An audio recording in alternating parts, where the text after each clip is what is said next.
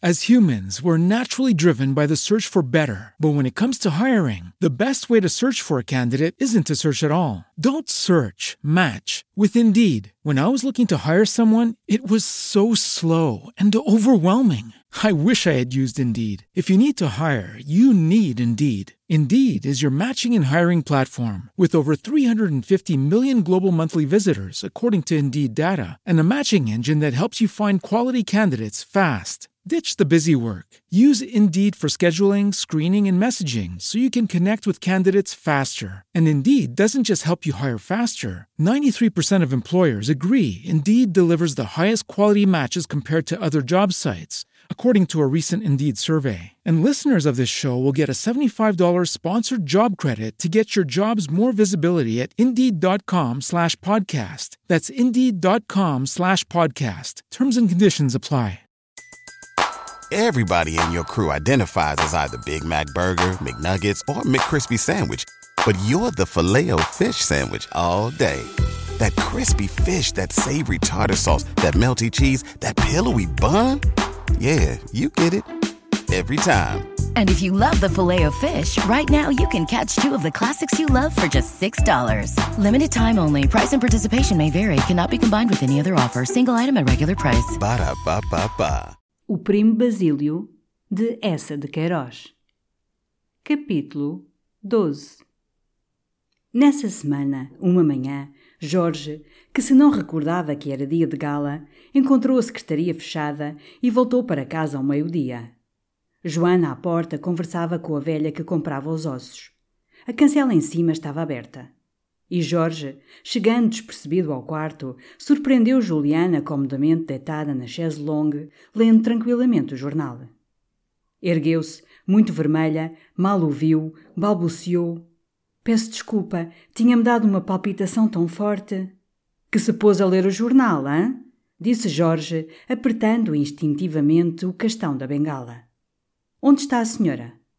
Deve estar para a sala de jantar, disse Juliana, que se pôs logo a varrer, muito apressada. Jorge não encontrou Luísa na sala de jantar. Foi dar com ela no quarto dos engomados, despenteada, em roupão de manhã, passando roupa, muito aplicada e muito desconsolada. Tu estás a engomar? exclamou. Luísa corou um pouco, pousou o ferro.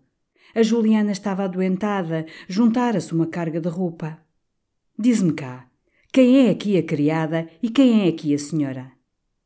A sua voz era tão áspera que Luísa fez-se pálida, murmurou: Que queres tu dizer? Quero dizer que te venho encontrar a ti a engomar e que a encontrei a ela lá embaixo, muito repimpada na tua cadeira, a ler o jornal. Luísa, atarantada, abaixou-se sobre o cesto da roupa lavada, começou a remexer, a desdobrar, a sacudir com a mão trêmula. Tu não podes fazer ideia do que aqui vai por fazer, ia dizendo. É a limpeza, são os engomados, é um servição. A pobre de Cristo tem estado doente. Pois se está doente, que vá para o hospital. Não, também não tens razão. Aquela insistência em defender a outra, que se repoltreava embaixo na sua chaise longue, exasperou. Disse cá, tu dependes dela. Havia de dizer que tens medo dela. Ah, se estás com esse gênio, fez Luísa com os beiços trêmulos uma lágrima já nas pálpebras.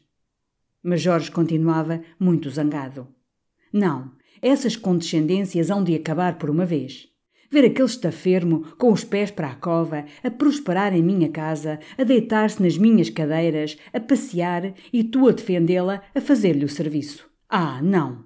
É necessário acabar com isso. Sempre desculpas, sempre desculpas. Se não pode, que arreie, que vá para o hospital, que vá para o inferno.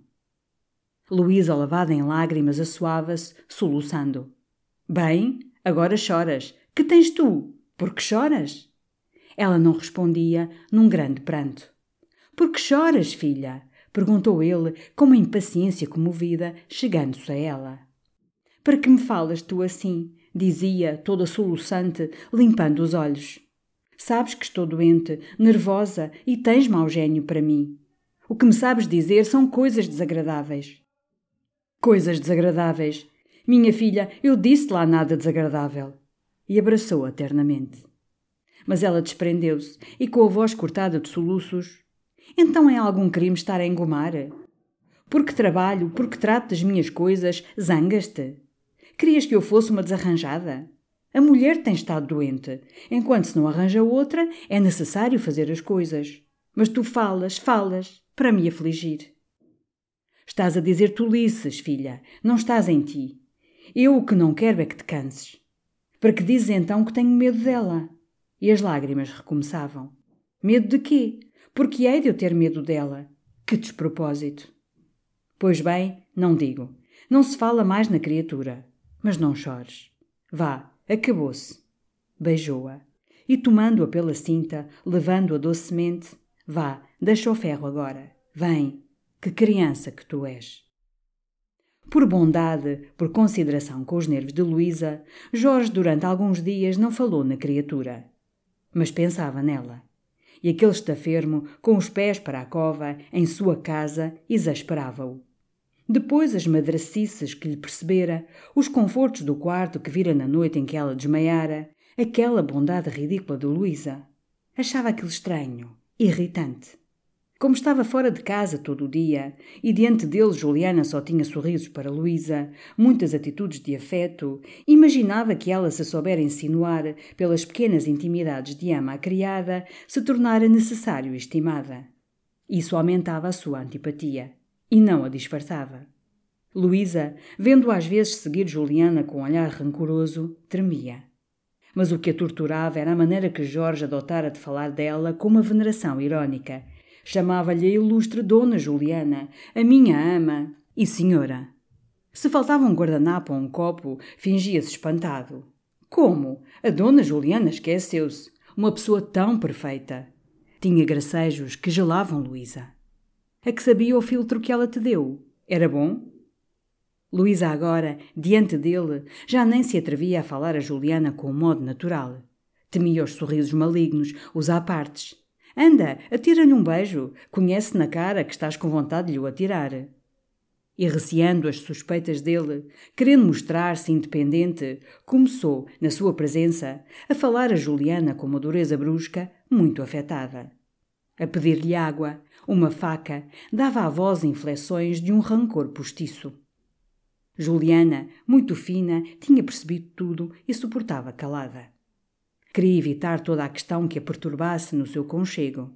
Sentia-se agora muito mal, e nas noites em que não podia dormir com aflições asmáticas, punha-se a pensar com terror: se fosse expulsa daquela casa, para onde iria? Para o hospital. Tinha por isso medo de Jorge. Ele está morto por me pilhar em desleixo grosso e descartar-se de mim, dizia ela à tia Vitória, mas não lhe hei dar esse gosto ao boi manso. E Luísa, pasmada, vira a pouco a pouco recomeçar a fazer todo o serviço, com zelo, aparentemente. E todavia às vezes não podia, vencida pela doença. Tinha flatos que a faziam cair numa cadeira, arquejando com as mãos no coração. Mas reagia. Uma ocasião mesmo, vendo Luísa a passar um espanador pelas consoles da sala, zangou-se. A senhora faz favor de se não meter no meu serviço. Eu ainda posso. Ainda não estou na cova. Consolava-se então com regalos de guludice. Durante todo o dia debicava sopinhas, croquetes, pudinzinhos de batata. Tinha no quarto gelatina e vinho do Porto. Em certos dias mesmo queria caldos de galinha à noite. Com o meu corpo pago, dizia ela a Joana, que trabalho como uma negra. Arraso-me. Um dia, porém, que Jorge se irritara mais com a figura amarelada de Juliana e que estava nervoso ao achar à noite o jarro vazio e o lavatório sem toalha, enfureceu-se desproporcionadamente. Não estou para aturar estes desleixos. Irra! gritou. Luísa veio logo, inquieta, desculpar Juliana. Jorge mordeu o beiço, curvou-se profundamente e, com a voz um pouco trêmula: Perdão! Esquecia-me que a pessoa de Juliana é sagrada. Eu mesmo vou buscar água. Luís então zangou-se. Se havia de estar sempre com aqueles remoques, era mandar a criada embora por uma vez. Imaginava talvez que ela amava de paixão a Juliana? Se a conservava é porque era uma boa criada. Mas se ela se tornava a causa de maus humores, de questões, se ele ganhara também o ódio, bem, então que se fosse. Era uma seca aquela ironia constante. Jorge não respondeu. E durante a noite, Luísa, sem dormir, pensava que aquilo não podia durar. Estava farta. Aturar a mulher, a sua tirania e ouvir a todo o momento ditinhos, alusões. Ah, não! Era demais. Bastava. Ele começava a desconfiar, a bomba ia estalar. Pois bem, ela mesma chegaria ao lume ao rastilho. Ia mandar a Juliana embora. E que mostrasse as cartas, acabou-se. Se ele a metesse num convento, se se separasse dela, bem, sofreria, morreria. Tudo menos aquele martírio a reles, às picadinhas, medonho e grotesco. Que tens tu? perguntou Jorge, meio a dormir, sentindo-a inquieta. Espertina. Coitada. Conta cento e cinquenta para trás. E voltou-se enrolando-se comodamente na roupa. Ao outro dia, Jorge levantara-se cedo. Devia encontrar-se com o Alonso, o espanhol das Minas, e jantar com ele no Gibraltar. Depois de vestido, foi à sala de jantar, eram dez horas, e voltou a dizer a Luísa, com uma cortesia profunda, espaçando as palavras, que não estava à mesa posta, que as chávenas do chá da véspera estavam ainda por lavar e que a senhora Dona Juliana, a ilustre senhora Dona Juliana, tinha saído a seu passeio. Eu disse-lhe ontem à noite que me fosse ao sapateiro, começou Luísa, que vestia o seu roupão. Ah, perdão, interrompeu Jorge muito cerimoniosamente. Esqueci-me outra vez que se trata de Juliana, tua ama e senhora. Perdão. Luísa acudiu logo. Não, tens razão. Tu verás. É preciso pôr um cobro. Subiu logo à cozinha, desesperada. Você porque não pôs a mesa, Joana, se a outra saiu? Mas a rapariga não ouvira sair a senhora Juliana. Imaginara que estava para baixo, para a sala. Como ela agora é que queria fazer tudo. Quando Joana trouxe o almoço daí a pouco, Jorge veio sentar-se à mesa, torcendo muito nervosamente o bigode. Levantou-se duas vezes com um sorriso mudo para ir buscar uma colher o açucareiro. Luísa via-lhe os músculos da face contraídos. Mal podia comer, atarantada. A chávena, quando a erguia, tremia-lhe na mão. Com os olhos baixos, espreitava Jorge às furtadelas e o seu silêncio torturava.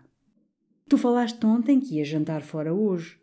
Vou, disse secamente, e acrescentou, graças a Deus. Estás de bom humor, murmurou ela. Como vês? Luísa fez-se pálida, pousou o talher. Tomou o jornal para disfarçar uma lágrimazinha que lhe tremia na pálpebra. Mas as letras confundiam-se, sentia pular o coração. De repente a campainha tocou. Era a outra, de certo.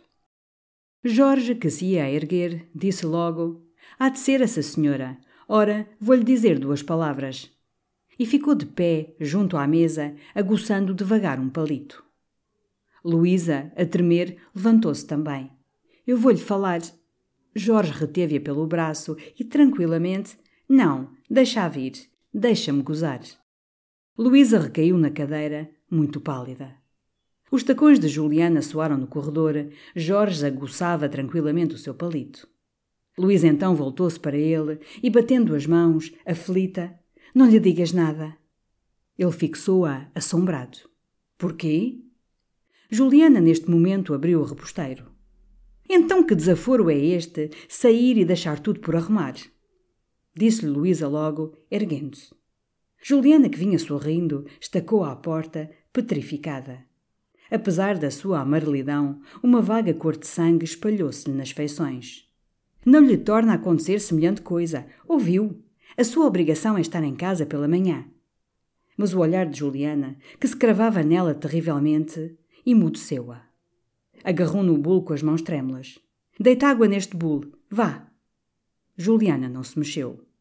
Você não ouviu? berrou de repente Jorge e atirou uma punhada à mesa que fez saltar a louça. Jorge! gritou Luísa, agarrando-lhe no braço. Mas Juliana fugira da sala, correndo. E logo na rua! exclamou Jorge. Faz-lhe as contas e que se vá. Ah! Estou farto! Nem mais um dia! Se a torno a ver, desfaço-a. Até que, enfim, chegou-me a minha vez. Foi buscar o paletó, muito excitado, e antes de sair, voltando à sala, e que se vá hoje mesmo, ouviste? Nem uma hora mais. Há quinze dias que a trago aqui atravessada. Para a rua. Luísa veio para o quarto quase sem se poder suster. Estava perdida. Estava perdida. Uma multidão de ideias, todas extremas e insensatas, redemoinhavam no seu cérebro como um montão de folhas secas numa ventania. Queria fugir, atirar-se ao rio, de noite. Arrependia-se de não ter cedido ao Castro. De repente imaginou Jorge abrindo as cartas que Juliana lhe entregava, lendo Meu adorado Basílio. Então uma cobardia imensa amoleceu-lhe a alma. Correu ao quarto de Juliana. Ia suplicar-lhe que lhe perdoasse, que ficasse, que a martirizasse.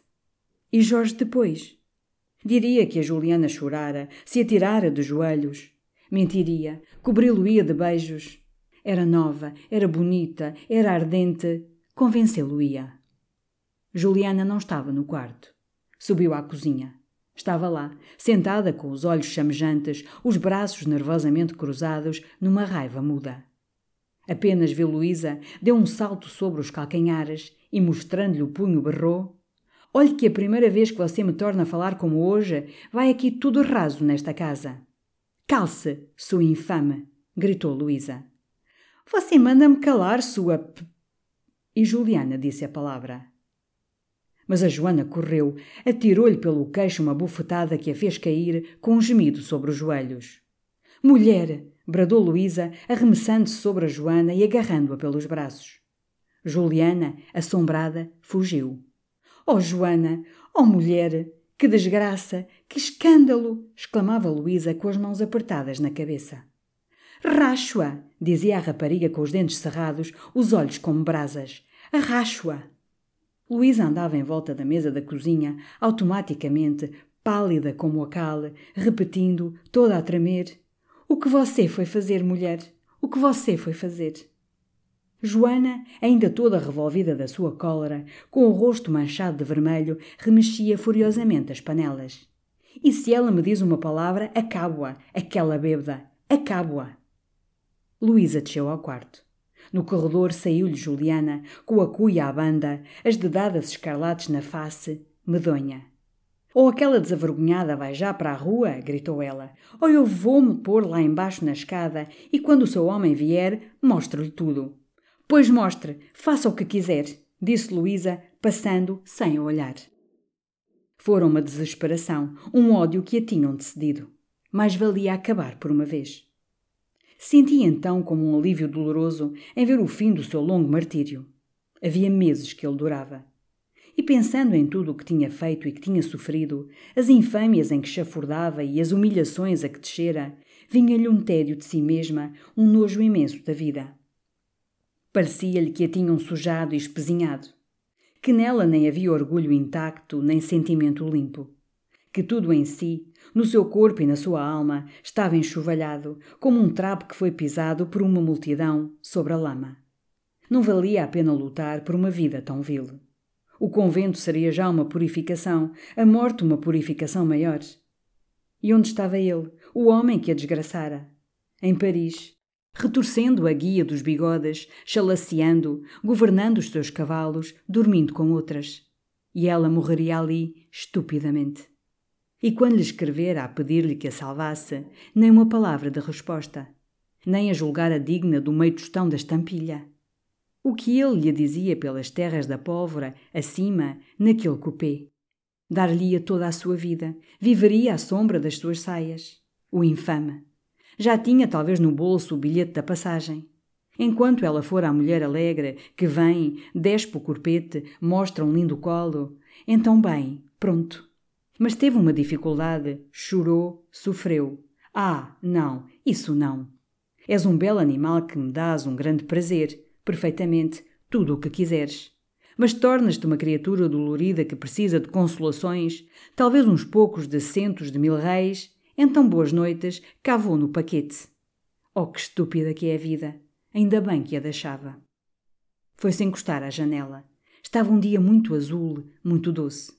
O sol punha grandes claridades de um dourado ligeiro sobre as paredes brancas, sobre a calçada.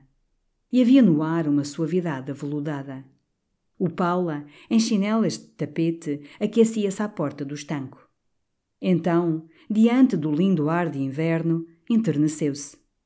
Todos eram felizes naquela manhã de rosas, só ela sofria, pobre dela. E ficou a olhar, como esquecida numa vaga saudade, com uma lágrima na pálpebra. De repente viu Juliana atravessar a rua, dobrar a esquina e daí a pouco voltar com um galego, velho e pesado, que trazia o seu saco ao ombro. Ia-se embora, pensou Luísa. Mandava por fora os baús. E depois? Remetia as cartas a Jorge ou entregava-lhes ela mesmo no portal. Santo Deus! E parecia-lhe ver Jorge aparecer no quarto, lívido, com as cartas na mão. Veio-lhe um terror alucinado. Não queria perder o seu marido, o seu Jorge, o seu amor, a sua casa, o seu homem. Apossou-se dela a revolta da fêmea contra a viuvez. Aos vinte e cinco anos ir murchar para um convento. Não, os diabos. Foi direito ao quarto de Juliana.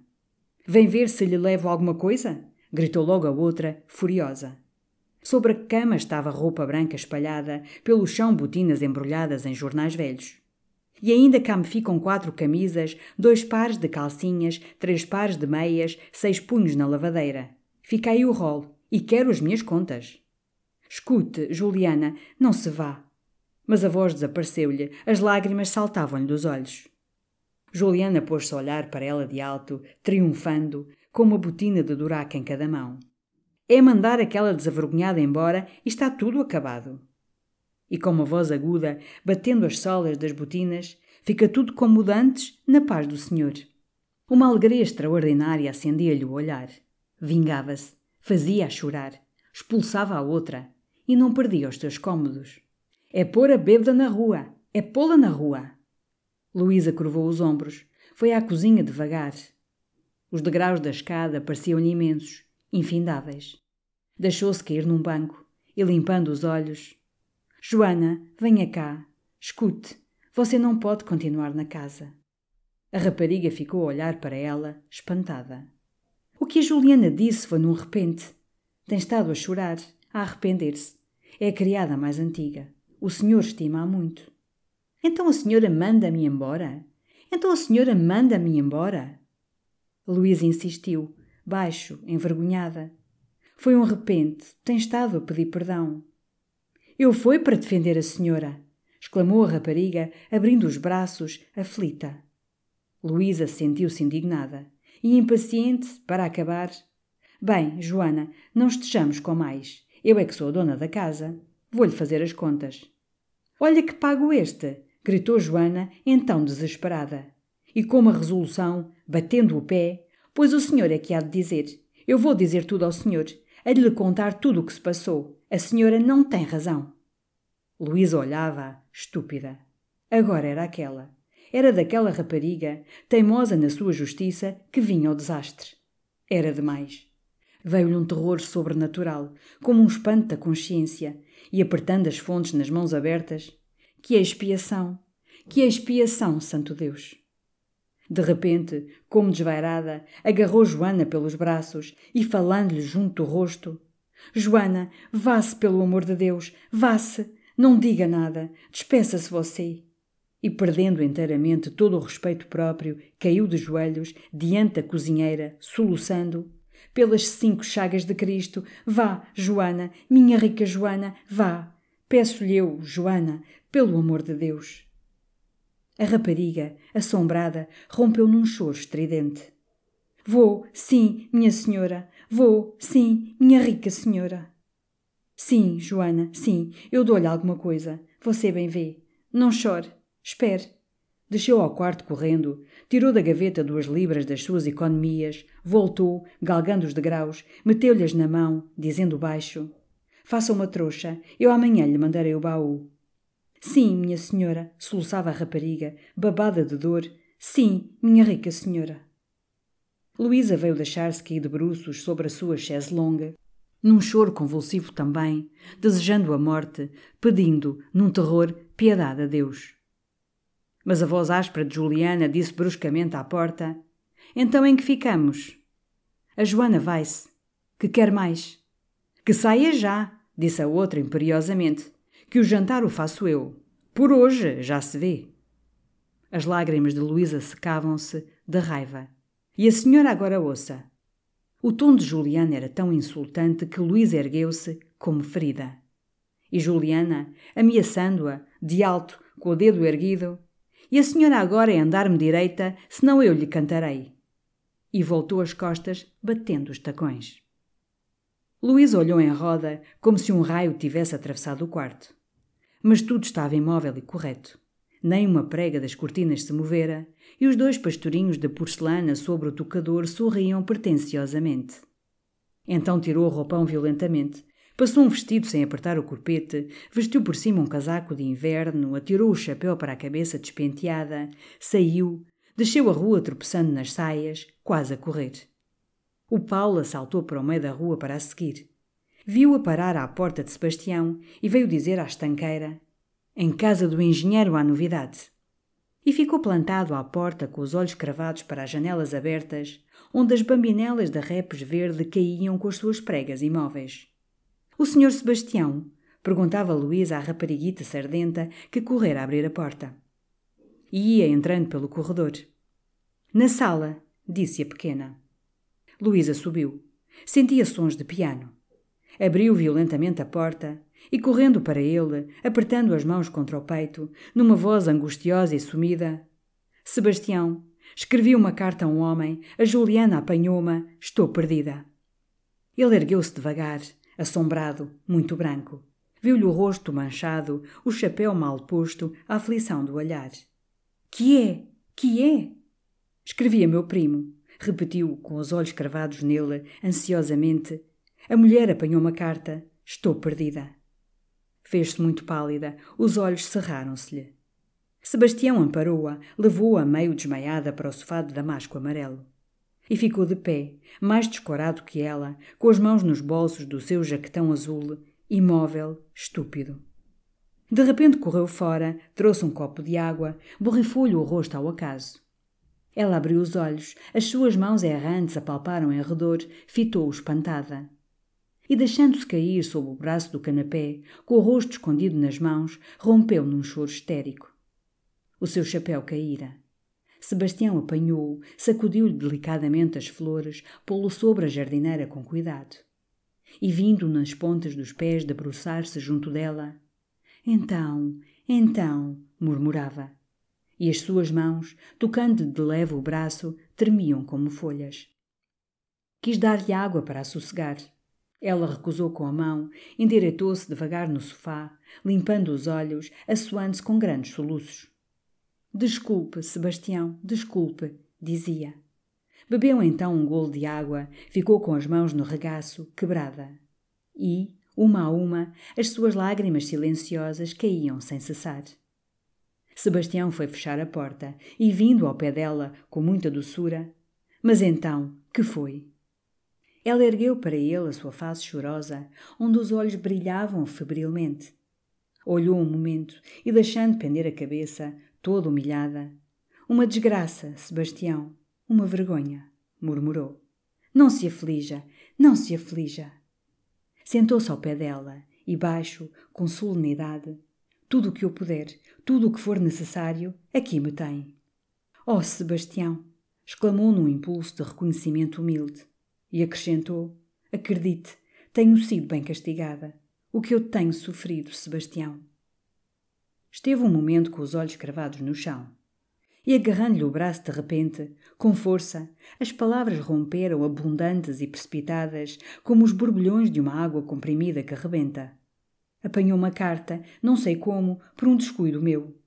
Ao princípio pediu-me seiscentos mil reis. Depois começou a martirizar-me. Tive de lhe dar vestidos, roupa, tudo. Mudou de quarto, servia-se dos meus lençóis, dos finos, era a dona da casa. O serviço quem o faz sou eu. Ameaça-me todos os dias, é um monstro. Tudo tem sido baldado, boas palavras, bons modos. E onde tenho eu dinheiro? Pois não é verdade.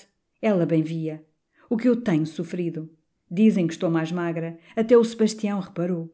A minha vida é um inferno. Se o Jorge soubesse. Aquela infame queria hoje dizer-lhe tudo.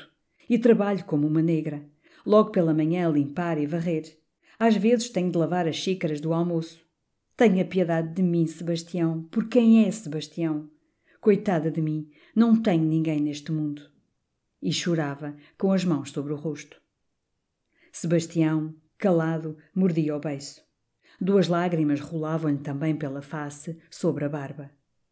E levantando-se devagar, Mas santo nome de Deus, minha senhora, por que me não disse há mais tempo?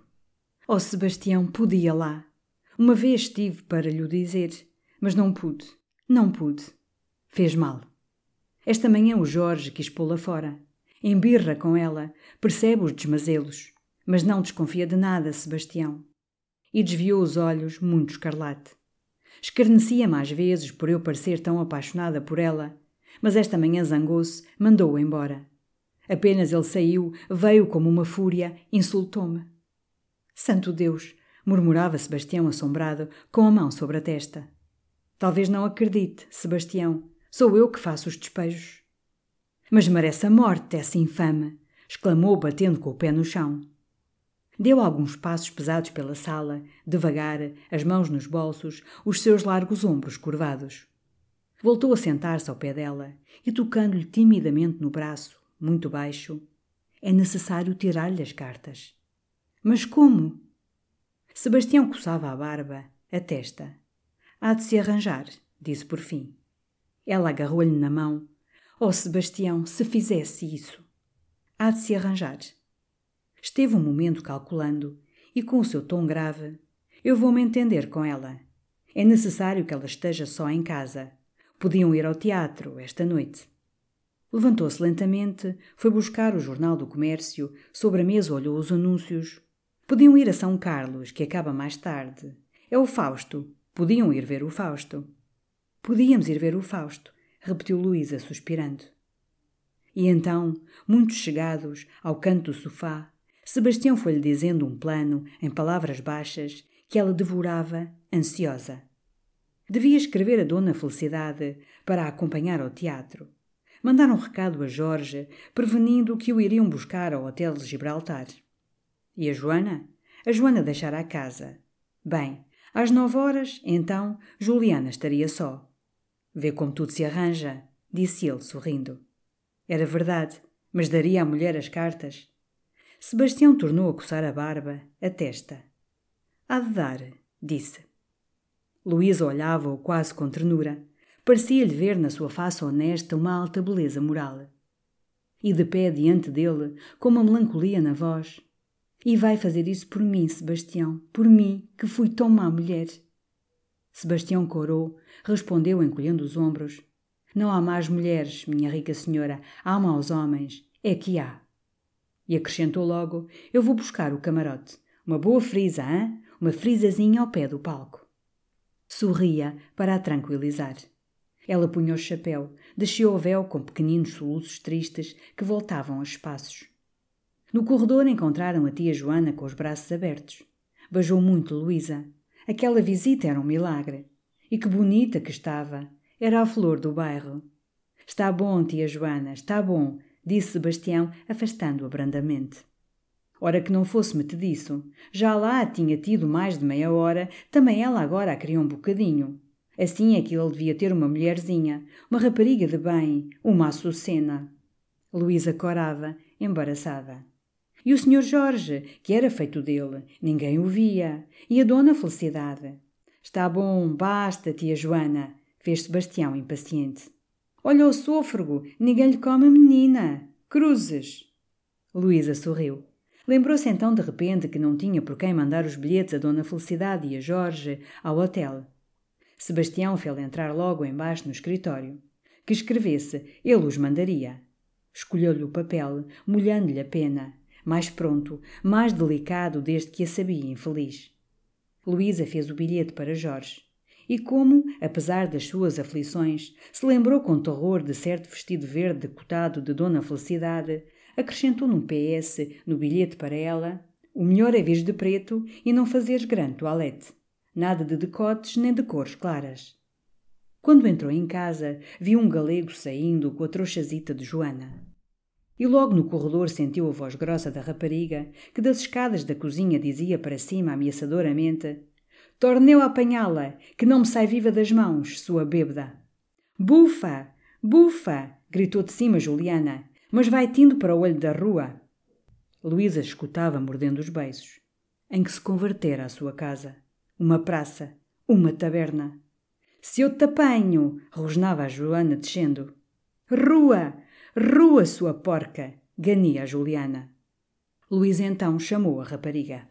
Joana, não procure casa. Venha por aqui além de amanhã, disse-lhe baixo. Juliana em cima cantava a carta adorada com um júbilo estridente. E daí a pouco desceu, veio dizer, muito secamente, que estava o jantar na mesa. Luísa não respondeu. Esperou que ela subisse à cozinha, correu à sala de jantar, trouxe pão, um prato de marmelada, uma faca, veio fechar-se no quarto e ali jantou a um canto da jardineira. Às seis horas um trem parou à porta. Devia ser Sebastião. Foi ela mesmo abrir em bicos de pés. Era ele, animado, vermelho, com o chapéu na mão. Trazia-lhe a chave da frisa número 18. E isto era um ramo de camélias vermelhas rodeadas de violetas dobradas. Oh, Sebastião! murmurou ela com um reconhecimento comovido. E carruagem tem? Não. Eu cá mando. Às oito, hã? E desceu, todo feliz de a servir. Ela seguiu com o olhar que se umedecia. Foi à janela do quarto vê-lo sair. Que homem! pensava e cheirava as violetas, voltava ao ramo na mão, sentia também um prazer doce na proteção dele, nos seus cuidados. Nós de dedo bateram à porta do quarto. Então a senhora não quer jantar? disse a voz impaciente Juliana, de fora. Não, mais fica. Dona Felicidade veio um pouco antes das oito. Luísa ficou tranquila, vendo-a com o vestido preto afogado e o seu adereço de esmeraldas. Então que é isto? Que estronhice é esta, vamos a saber? Disse logo, muito alegre, a excelente senhora. Um capricho. O Jorge tinha jantado fora, ela sentira-se tão só. Dera-lhe o apetite de ir ao teatro. Não pudera resistir. Tinham de o ir buscar pelo Hotel de Gibraltar. Eu tinha acabado de jantar quando recebi o teu bilhete. Fiquei. E estive para não vir, disse, sentando-se com pancadinhas muito satisfeitas nas pregas do vestido. Aperta-me depois de jantar. Felizmente não tinha comido quase nada. Quis então saber o que ia. O Fausto? Ainda bem. De que lado era a frisa? Dezoito. Perdiam a vista da família real. Era pena. Pois estava muito longe daquela noitada de teatro. E erguendo-se passeava diante do tocador com olhares de lado, alisando os bandós, ajetando as pulseiras, entalada nos espartilhos, a pupila luzidia. Uma carruagem parou à porta. O trem, disse, toda risonha. Luísa, calçando as luvas, já com a capa, olhava em redor. O coração batia-lhe alto. Nos seus olhos havia uma febre. Não lhe faltava nada? perguntou Dona Felicidade. A chave da frisa? O lenço? Ai, o meu ramo! exclamou Luísa. Juliana ficou espantada quando a viu vestida para teatro. Foi a lumiar, calada e atirando a cancela com uma pancada insolente. Não tem mesmo vergonha naquela cara, rosnou. O trem já rodava, quando Dona Felicidade rompeu a gritar, batendo nos vidros. Espere, pare! Que ferro! Esqueceu moleque! Não posso ir sem leque! Pare, cocheiro! Faz-se tarde, filha, dou-te o meu. Toma! fez Luísa impaciente. Aquelas agitações abalavam a digestão comprimida de Dona Felicidade. Felizmente, como ela dizia, arrotava. Graças a Deus, louvada seja Nossa Senhora, que podia arrotar. Mas a descida do chiado alegrou-a muito. Grupos escuros, onde se gesticulava, destacavam às portas vivamente alumiadas da casa havanesa. Os trens passavam para o lado do picadeiro, com um rápido reluzir de lanternas ricas que alumiavam as bandas brancas dos capotes dos criados. Dona Felicidade, com a sua face jubilosa à portinhola, gozava a claridade do gás nas vitrinas, o ar de inverno. E foi com uma satisfação que viu o guarda-portão do Gibraltar, de calções vermelhos, vir com o boné na mão, à portinhola. Perguntaram por Jorge. E, caladas, olhavam a escada de lance decorativo onde globos foscos derramavam uma luz doce. Dona Felicidade, muito curiosa da vida de hotel, reparou na engomadeira que entrou com um cesto de roupa. Depois, numa senhora que lhe pareceu estabanada e que descia, vestida de soirée, mostrando o pé calçado num sapato redondo de cetim branco. E sorria de ver sujeitos roçarem-se pelo trem, lançando para dentro olhares golosos. Estão a arder por saber quem somos. Luísa, calada, apertava nas mãos o seu ramo. Enfim, Jorge apareceu no alto da escada, conversando muito interessadamente com um sujeito magríssimo, de chapéu ao lado, as mãos nos bolsos de umas calças muito estreitas e um enorme charuto enristado ao canto da boca.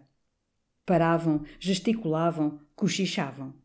Por fim o sujeito apertou a mão de Jorge, falou-lhe ao ouvido, riu baixo, torcendo-se, bateu-lhe no ombro, obrigou-o muito seriamente a aceitar outro charuto e, pondo o chapéu mais ao lado, foi conversar com o guarda-portão. Jorge correu à portinhola do trem, rindo.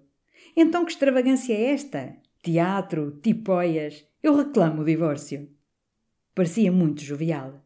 Somente tinha pena de não estar vestido. Ficaria atrás no camarote. E para as não amarrotar, subiu para a almofada. As humans, we're naturally driven by the search for better. But when it comes to hiring, the best way to search for a candidate isn't to search at all. Don't search, match with Indeed. When I was looking to hire someone, it was so slow and overwhelming. I wish I had used Indeed. If you need to hire, you need Indeed. Indeed is your matching and hiring platform with over 350 million global monthly visitors, according to Indeed data, and a matching engine that helps you find quality candidates fast. Ditch the busy work. Use Indeed for scheduling, screening, and messaging so you can connect with candidates faster. And Indeed doesn't just help you hire faster. 93% of employers agree Indeed delivers the highest quality matches compared to other job sites, according to a recent Indeed survey. And listeners of this show will get a $75 sponsored job credit to get your jobs more visibility at Indeed.com slash podcast. That's Indeed.com slash podcast. Terms and conditions apply.